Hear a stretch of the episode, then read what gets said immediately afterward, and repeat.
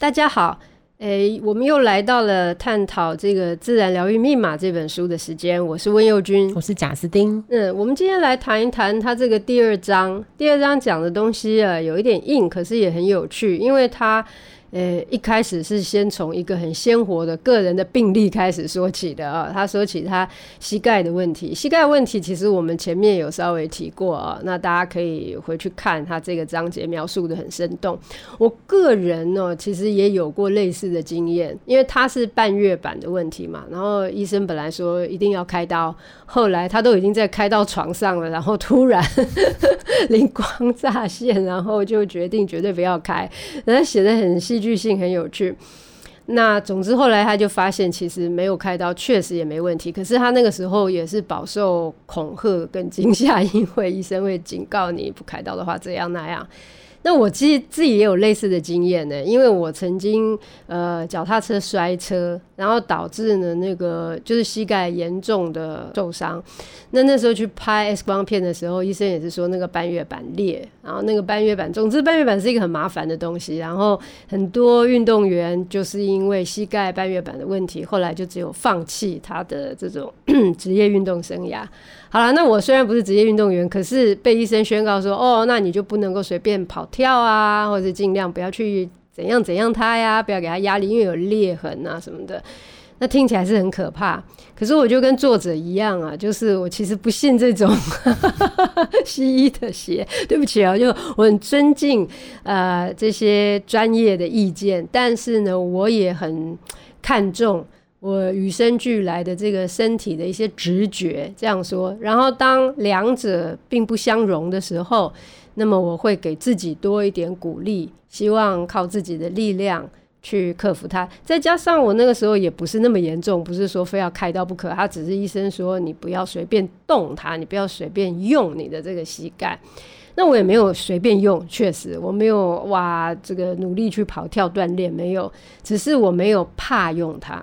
我觉得这个是一个很大的分别，然后，呃，当然透过用油啊，当然透过营养的补充啊、休息啊，那我觉得，哎，好像比较舒适的以后呢，然后可以可以做什么就做什么，包括，呃，我后来在这个受伤了以后，这个半月板的受伤以后，大概差不多一年半以后，我可以开始打。羽毛球，但羽毛球其实是对膝盖也是有比较大的要求的一个运动，所以这种经历啊，就是可以印证作者讲的这个东西。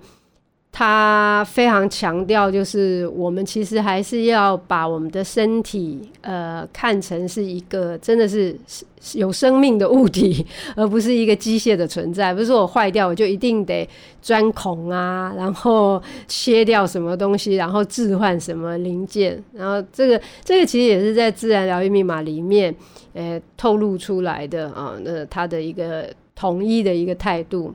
不过他这里面讲的更重要的是，他就说：“哎，我们的膝盖很容易受伤。”那也跟我们现在所生活的环境有关。他有一个蛮有趣的诶、欸、描述方式，他会说我们特别是这种都市啊，这这种柏油路环境是怎么样的一种诶、欸、形态？你记得吗？我记得他他这一段描述的还蛮深刻，他柏油路是比较硬的。然后他特别提到，他如果真的做那个手术，他说就像在膝盖上打两个洞。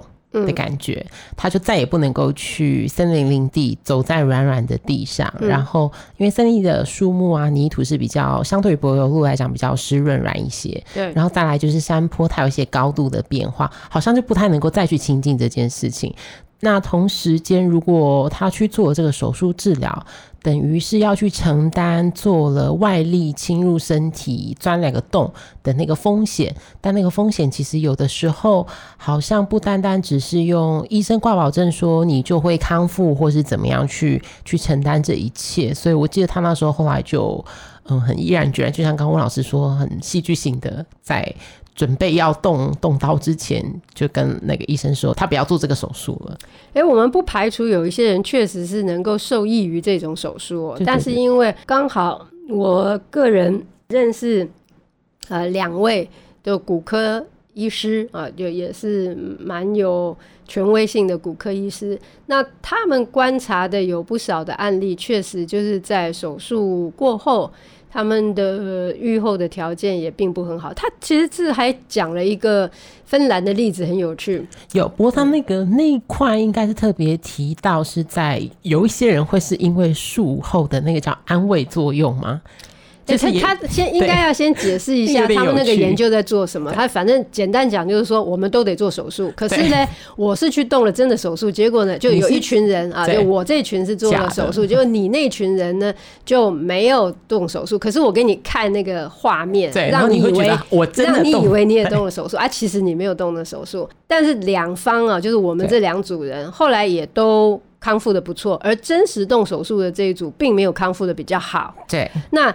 重点是呢，但是他们都有康复跟呃进步的这样的一个结果。那那他们的这个研究结论是，呃，当然所谓的 placebo effect 就是这种安慰剂效应啊，它是一部分。但另外一部分就是说，你真正会康复的动力，或者说你的原因，其实不是手术，而是复健。因为两组都进行了那个术后的复健，对对，就是这个物理物理治疗，所以物理治疗其实也就是让你的肢体再重新进入到一个动态的韵律里面。那这个东西是有帮助的，可是手术那就见仁见智了。手术就其实没有他所说的，或者没有一般呃医疗体系所保证你的那么样子的绝对有效。那这个也是一个事实。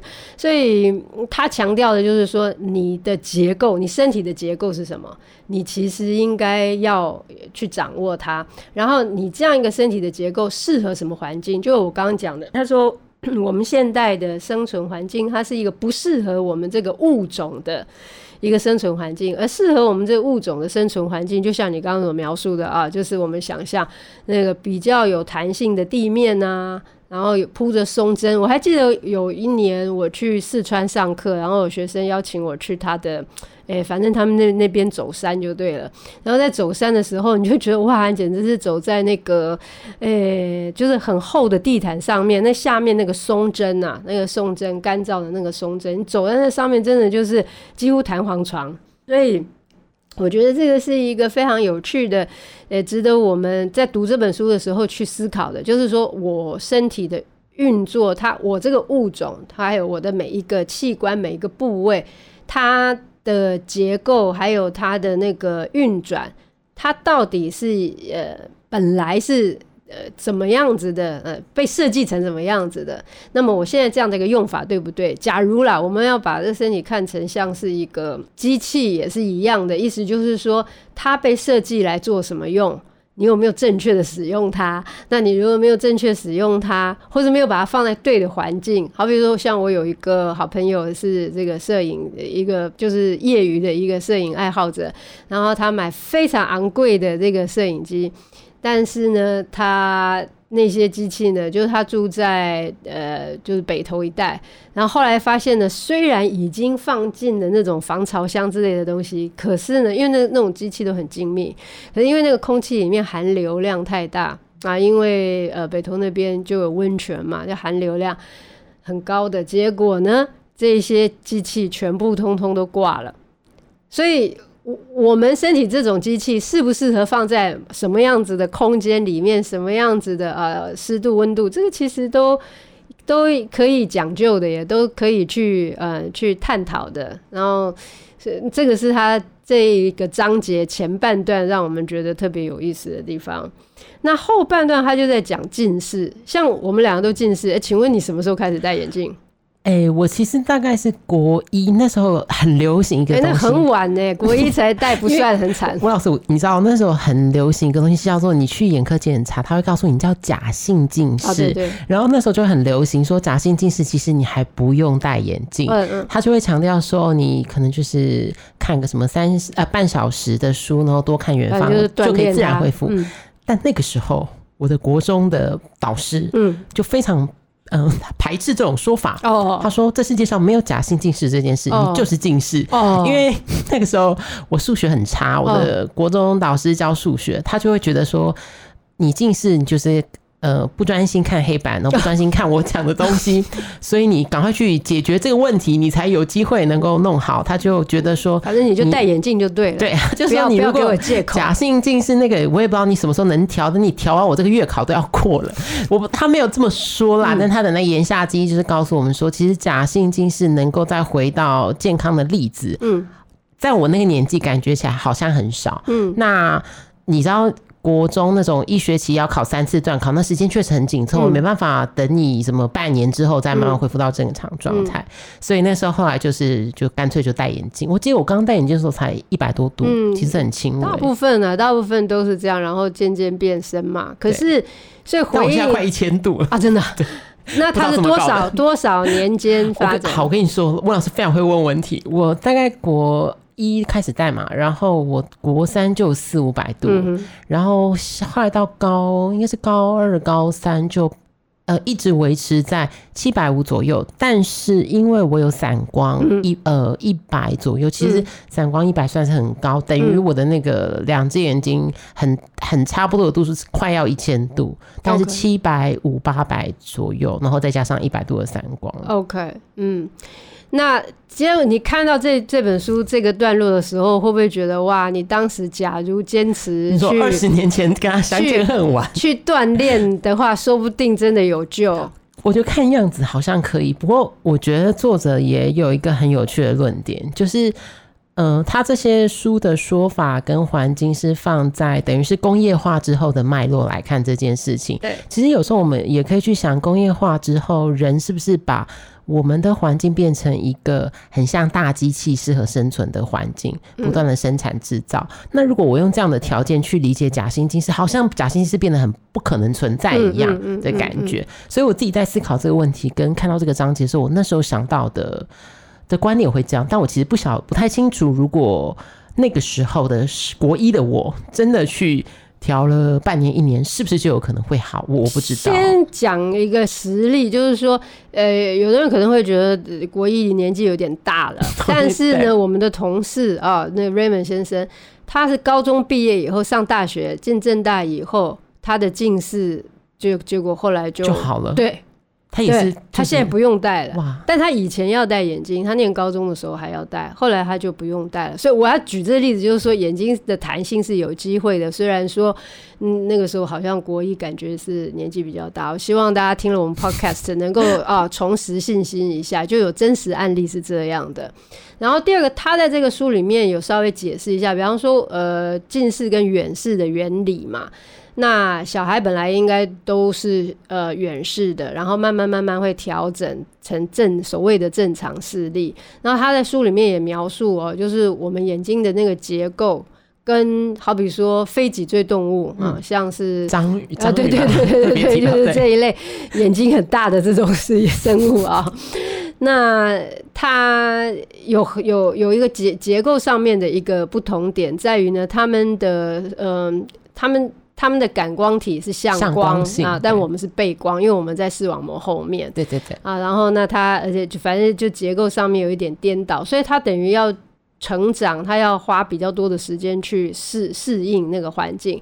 那如果你的环境又这个书里面没有讲啊，但是我们可以想象，所以因为它有一个调整期嘛，对对对。那你如果那个很重要的调整期没有给他好的环境的话，就是绿油油的啊，就是或是这这这类自然自然环境的话，那他的眼睛缺少这种。调焦距的那个机会啊，调来调去，他他就可能停留在那边，或者是他就总之他就失去那个弹性。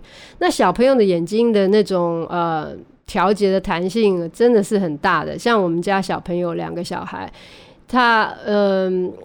他这里面讲有一个重点，就是其实已经有很多的研究了，包括像是呃英国剑桥大学做过这样的研究，就是视力。通常我们觉得说视力不好是怎么来的？一般我们听到的什么念书看太近啊，然后没没那个什么看看电视，是不是也是有有这个这一类？然后现在再加上电脑啊什么这一类的哈。那呃。其实一言以蔽之啊，不管你看书、看电脑、看电视、看这看那，一言以蔽之就是缺少户外生活。嗯，其实是这样。然后剑桥大学的那个研究呢，它是指出紫外线对于呃就是视网膜的影响。那你只要每天有两个小时接受紫外线，当然不是眼睛去瞪太阳哈，就反正就在户外活动就可以了。那你呃每天只要有两个小时呢，就是你你在紫外线的这个呃包围之下啊，特别是你的视网膜。然后再次强调哈，不是去看太阳啊。然后呢，它就可以呃，等于是让它不容易近视，几乎啊就是不会近视。那这个我们家小孩是亲身经历过的，就是呢，他们两个眼睛，当然每一个小孩小的时候眼睛都很好。后来呢，有一度啊，那个妹妹就是我们家其实是没有看电视的。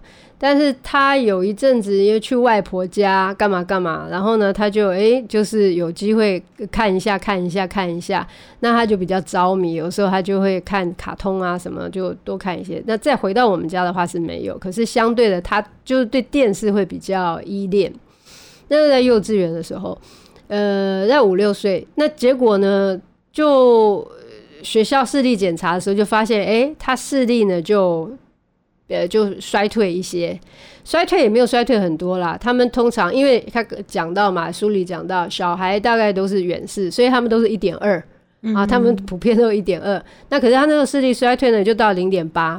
哦，那我诶、欸，假性近视，我对对对，很 容易被判定假性近视。对对对，我就觉得诶、欸，这个很严重哈。那幸好是我们每年夏天都会去欧洲嘛，所以呢，他那时候测出这个状态的时候，那我们就去刚刚好那个时间点。反正后来我们就去欧洲。那我们去的欧洲呢，不是大家想象的那个欧那种欧，我们去的是南欧，呃，就应该是说他们跟着我都会去，虽然他们。后来会去这个呃，都市的欧洲，祖祖母家对，都市欧洲去去荷兰啊。但是他们先前都要跟着我这个呃带芳香之旅、香气旅行啊，所以都在地中海国家打转。那在地中海国家旅行呢，什么不多，太阳特别多，所以整天都在外面，而且没有在什么打伞遮太阳这种事情，所以他就整天在外面跑。然后呃，即使到了。回到荷兰去以后，也是就基本上都是呃户外的生活了。那然后就这样子一个暑假回到，他就晒很多太阳了。重点是啊，整个人晒得黑黑的。那再回到台湾的时候呢，在上学的时候，在定期他们的视力检查的时候，就回到一点二了。这个是非常非常，就是我亲身经历的，就是哇，这真的是真的是实验实实验有效。那那那那，即使到现在，比方说去年，去年他十一岁了嘛。那去年呢，他眼睛一直是我们家最好的。那他到回到荷兰，可是现在年纪大了，就会开始哇，喜欢读很多啊、这些故事书的等等。那。他就开始着迷什么波西·杰克森啊、哈利波特啊，然后那字都很小啊，就可以一一早起来就开始读读读读读读，读到后来有一天我们在还在荷兰的时候，有一天他就说：“妈，我觉得我眼睛变差了。”我说：“嗯。”我说：“又怎么了？”他说：“他在房间里面，然后看窗外，他觉得呢，糊掉了吗？欸、就觉得那个就比较糊，对啊，画面。我说：哇，这还得了？那那你自己知道啦，就是那现在开始就不要这样子没日没夜的看书。”那所以他就呃从善如流，然后呢，他就确实就啊、呃，就是把书摆一边，那一天只能够、呃、可能看个半个小时，一下下太虐心了。结果不，结果回到台湾以后呢，视力又恢复正常了。欸、所以就是说，现在看来不来得及？如果我现在 快一千度，对，没有，就是重点其实是就户户外生活对眼睛的那个影响真的是很大的。嗯，那呃，他哥哥就比较不幸了，因为他哥哥就是也是酷爱阅读啊，就没日没夜走路也在看书啊，什么什么的，就看到后来就。变，他也是有一段时间什么假性近视，对对对对。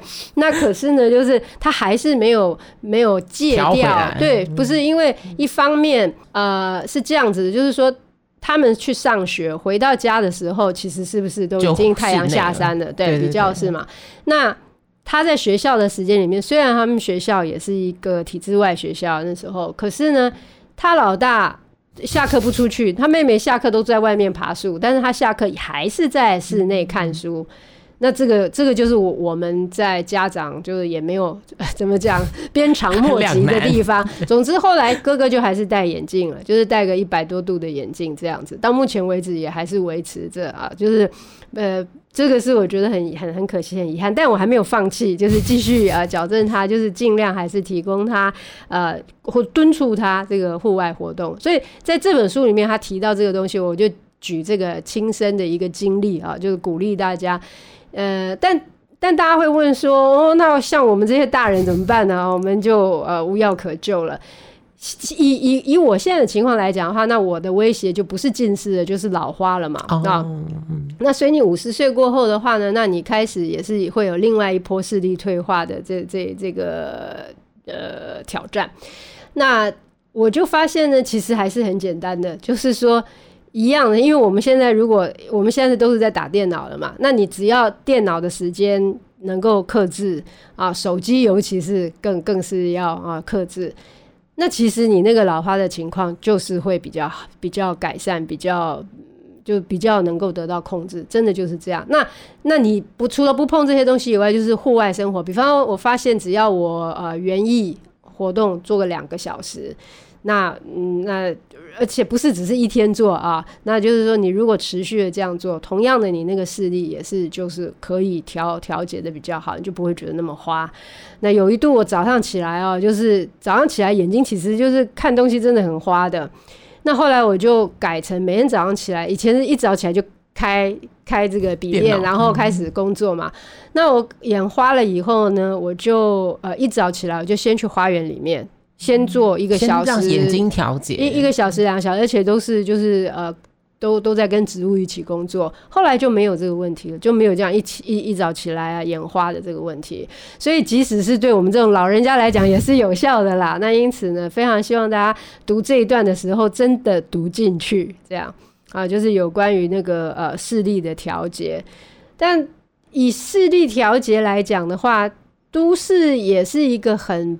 不友，就是说对对我们的眼，对对，对我们的眼睛很不友善的地方嘛，对吧？就是尤其你去所有的都市里面，你觉得对眼睛的挑战有哪些？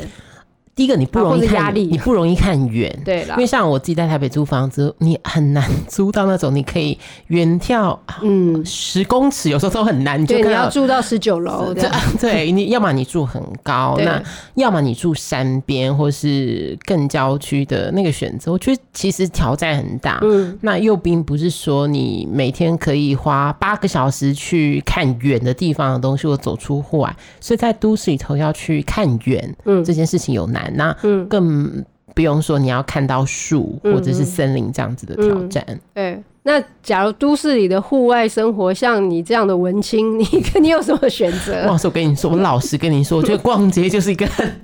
就是如比比如说，假设你平常你假设上班很忙，或是你加班干嘛的话，嗯、你确实只有在街上走的那个时间接触得到太阳。但对对，但大部分的人有时候有些人会去那个什么健身中心啦，健身中心还是室内好不好？它还是室内。但是现在讲户外好吗？嗯、我觉得健健走算是一种吗？健走在你在郊山的健走，当然你就是你还是得离开城市啊，离开城市，但是你。在城市里面有没有 U bike？好吧，就是就一勉强算是一个，okay, 就骑脚踏车。那又呼应到前面半月板的故事，因为作者就是骑脚踏车治好他的这个半月板的问题。他其实他膝盖没有病，他是结构跟一般人相比的话，他是所谓的盘状半月板，所以呢，他诶、欸，他不是真的有裂缝或干嘛，骨头跟软骨的空间不太对对对啊，所以会咔啦咔啦这样。那结果呢，就是这个骑脚踏车这件事情呢，他说是一个最合适的，就是它是一个和缓。然后刚好让这个膝盖做圆形运动。那骑脚踏车，当然这几年也蔚为风潮。可是问题是哦，脚踏车学问也很大耶。怎么说？怎么说？哎，你难道不知道脚踏车有很多种吗？哦，我其实我自己只有骑过那种，就是一般捷安特那种变速脚踏车，嗯、然后 U bike。那 U bike 好像造型比较像那种淑女车，它比较是屁股在下面，嗯、然后把手在上面。我对脚踏车认识大概就就是只有这样。但你说真的是，就是比方说那个公路车啊，嗯、就是他们现在很多流行环岛啊，然后那你就要这个呃趴趴着这样子，然后。他对于膝盖虽然没有那个特别多的，好像增增加负担什么的，就他这个如果真的严格讲起来的话，他的距离呀，啊，就是说你你上半身，然后你的脚跟地面等等，就是这些东西还是有讲究的啊，因为。呃，我们现在荷兰人，然后荷兰也是全世界数一数二的这个热爱脚踏车、热爱脚踏车、骑脚踏车的大国，所以他们对这些东西非常有研究了。那可是无论如何，我觉得骑脚踏车这件事情和缓的骑都是没有问题的，就怕你要要什么过度挑战自己啊，然后呃两两日拼环岛啊，可是这种就是你要去冲刺的话，那当然是另外一回事。可是那种和缓的骑，包括像老年人的话，那也是很适合的。但我们像我们在嗯、呃、台湾，我们比较少看到老年人骑车。哦，对，比较少，对吧？但老年人其实最怕的就是脚不好。嗯，那老年人其实呃，应该是说，嗯、呃，就是呃，如果以中医角度来讲的话，你的这个一你的一双腿决决定的是这个肾经了。那那个你的肾经在腿上啊，当然了，膀胱经什么都在，可是呃胆经都在，可是呢，就是肾经。肾经因为呃所谓先天之本来就是它对于调度你的这个能量啊、是很有帮助的。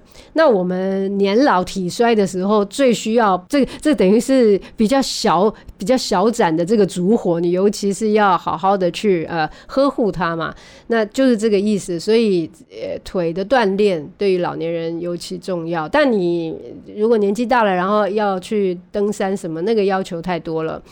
那呃，散步当然就是很好的啦。另外一个就是这种类似淑女车的那种和缓的骑脚踏车。像我婆婆八十几岁，就是在荷兰，她前几年呃，就是哎、那个不是我婆婆的同学，是我我先生的姑姑的同学。总之那一年，他们几个老太太一起联合起来庆祝八十岁生日。那她庆祝八十岁生日，那呃，我们就去呃。就参加他们的生日宴，然后其中一个老太太就讲说，她给自己的八十岁的生日礼物呢，就是呢开始去每天早上去接了一个工作，接什么工作呢？就每天早上去送报纸，送报纸当然就是骑脚踏车去这样子，就就是像报童那样子，那她是报奶奶了，然 后就是他就骑着脚踏车去送报纸。那为什么呢？因为这样就会让自己。一定要去呃骑脚踏，而且是骑相当量的，因为你送报纸不能只送你隔壁啊，就是你就方圆啊、呃、这个百里之内啊都都得送到。所以这种生日礼物跟这种养生之道，大概是我们呃华人的奶奶爷爷们比较难想象的哦。但其实这个是很棒的呃一个锻炼，他们也没有。要求快啊，求强并没有，但是你就可以对膝盖来讲就有这种呃很很好的这种和缓的运动。那老人家要再次强调，就是他其实最怕的就是脚不好。老人家如果脚不好，然后坐轮椅，因为像我们这边附近啊，就是成功国宅，常常都会看到呢很多呃这个外籍的朋友啊，然后推送着老先生老太太。呃，在在这个广场散散散步晒太阳哦，外外籍朋友散步，然后老先老太晒太阳这样。那像我们自己以前的邻居也是哦，就是一个很体面的老先，然后后来坐了轮椅以后呢，就整个人就越来越萎缩。其实我自己以前我外婆呃，她也会就是年也很高寿，九十几岁啊过世。但是他他其实先前身体一直都很好，后来是因为摔了，然后坐轮椅，然后他不不太愿意复健啊、练习啊，就坐轮椅后身体就状况就比较难以维持。所以如果是老人家的话呢，也是强烈的推荐的，就是刚刚讲到这个膝盖的保养啊、脚踏车啊，这个。可以考虑考虑了。那当然，大家如果觉得说我一辈子都没运动，八十岁才来骑脚踏车有点太晚的话，那就走路吧。对，但而且吴老师，我在想说这一章其实给我们最重要的一个提醒，那个提醒比较像是你就是呃，找出你的生活环境里头可以让你持续缓和的去运动跟动能，不、嗯、不管是动到膝盖或是脚的这样子的一个运动的方式，持续的去做，好像会是一个比较。适合去调节或调整，是的，但是我还是要强调，特别就是书里面呃给的各种数据告诉我们呢，呃，还是尽可能要走出户外，哦，对，走出户外，还是要尽可能的。那因为其实即使是呃市区里面，还是到处还是有小公园。嗯，大家虽然觉得小公园蛮没意思的，但是也不要小看它。就是你走到那边，周围起码也是树。然后呢，那你就在这边，即使是绕着小公园团团转，也好过你在家里踩这个呃怎么健步机啊，那个呃那种呃走路机啊什么的。那火风什么风火轮、火轮之类的之类的，对，就是大家可能会觉得说，哎呀，那个走公园很可笑，但是它与大胜你在家里啊，就是使用各种健身器材的，因为会有树啊，有那个铁吸的物质，没有错，就是像讲到啊，那那在这个铁类和化合物呢，它就不是只是对于膝盖啊，不是对于腿啊，就是全身性的、全方位的都还是有帮助，所以希望大家呃第二章的这个 这个章节啊，就看到的时候呃也心有所感的，然后呢就起而行这样。呃，因为身体真的是一个很大的，大概我们身体，我就应该是说我们此生最大的财富吧。我们做任何事情，其实是没有办法脱离这个身体做的啊。那如果这个身体不听使唤了，那做很多东西其实也都没有办法达成。所以就这一点来讲，当然了，华人的传统都是也很看重养生的啦。可是就是养生到底要养在哪里？钱要花在哪里啊？那力气花在哪里？那我觉得这本书可能会给大家一个新的啊思维。这样，OK，好，谢谢，谢谢。嗯